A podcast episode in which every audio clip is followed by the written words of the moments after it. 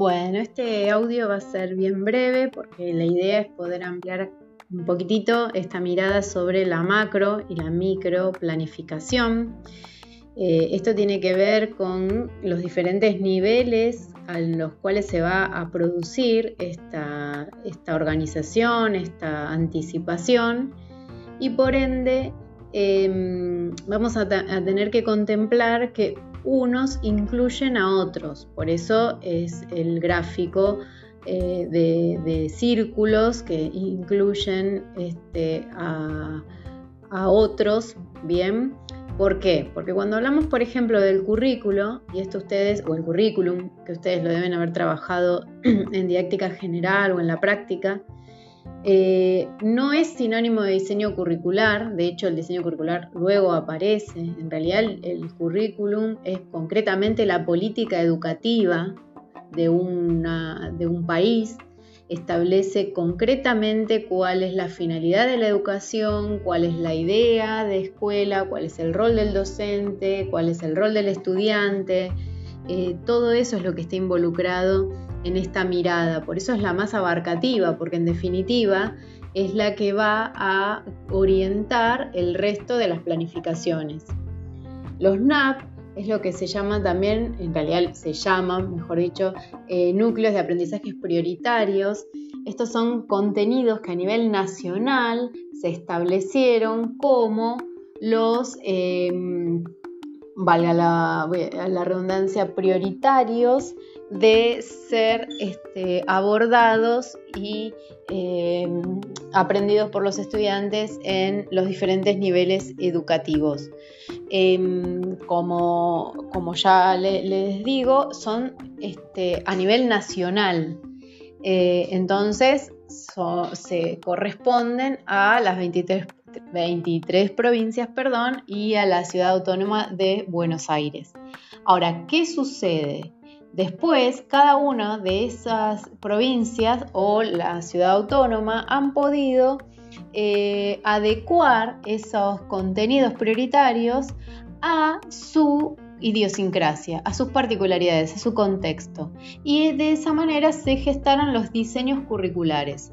Los diseños curriculares son jurisdiccionales, significa que se corresponden a cada provincia con sus particularidades. ¿sí? De hecho, durante algún tiempo hubieron provincias que no tenían diseño curricular y se regían por los núcleos de aprendizaje prioritarios. Entonces, dentro del territorio argentino convivían tanto NAP como diseños curriculares y ahora cada provincia tiene su diseño curricular particular.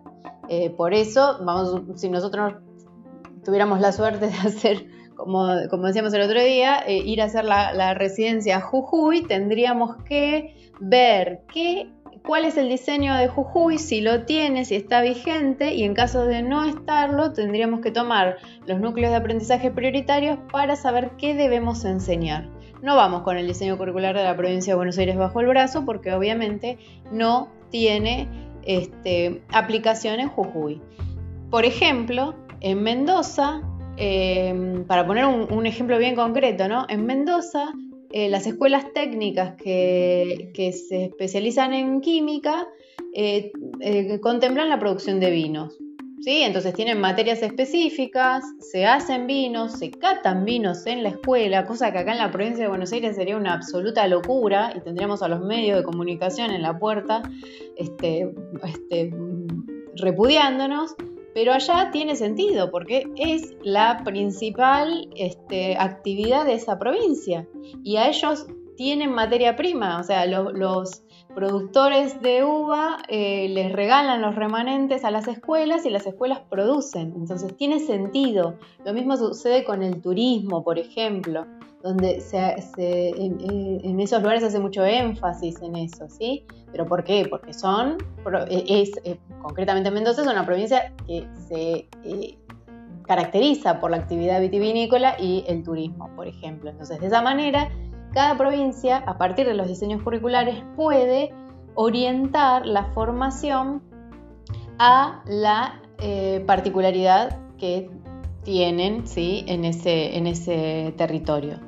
Posteriormente, dentro, respetando siempre el diseño curricular, que a su vez contempla los NAP, que a su vez están en relación con el currículum, aparecen los proyectos institucionales. Esos tienen que ver ya concretamente con una escuela. Una escuela en un determinado barrio, en un determinado lugar, por ejemplo acá de Merlo, plantea sus necesidades, sus características y bajo esas condiciones establece su proyecto institucional, su PI, que implica que concretamente trabajar con la realidad de la población de esa escuela. Entonces, esta escuela tiene chicos em, con mucha dificultad de lectoescritura, perfecto. Esa escuela se, se suscribe a eso.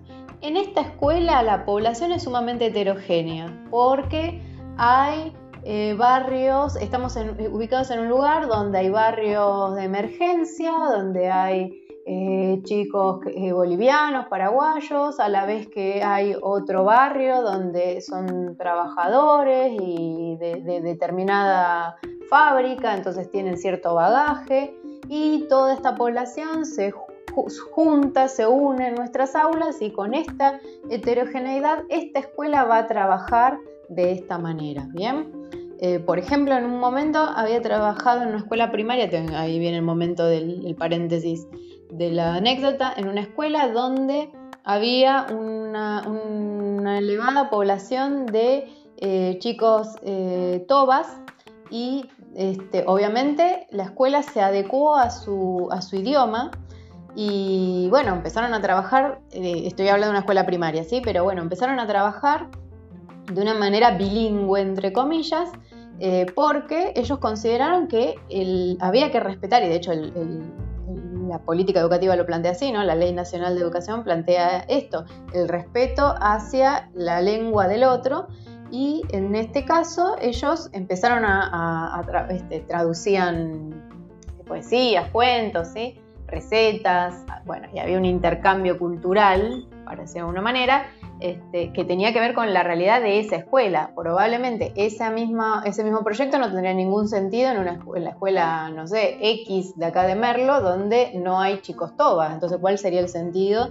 de ese proyecto? ¿Se entiende? Entonces, eso tiene que ver con las particularidades institucionales, que ustedes, de hecho, estas cosas las han trabajado en la práctica de primer año donde se observa la institución precisamente. Y finalmente llegamos a lo que es la planificación áulica, concretamente a lo que cada docente va a pensar para su aula dentro de ese contexto que es el proyecto institucional, dentro de lo que es el diseño curricular y dentro de lo que es la política educativa. Por eso hablamos de los diferentes niveles de planificación, desde lo macro a lo micro.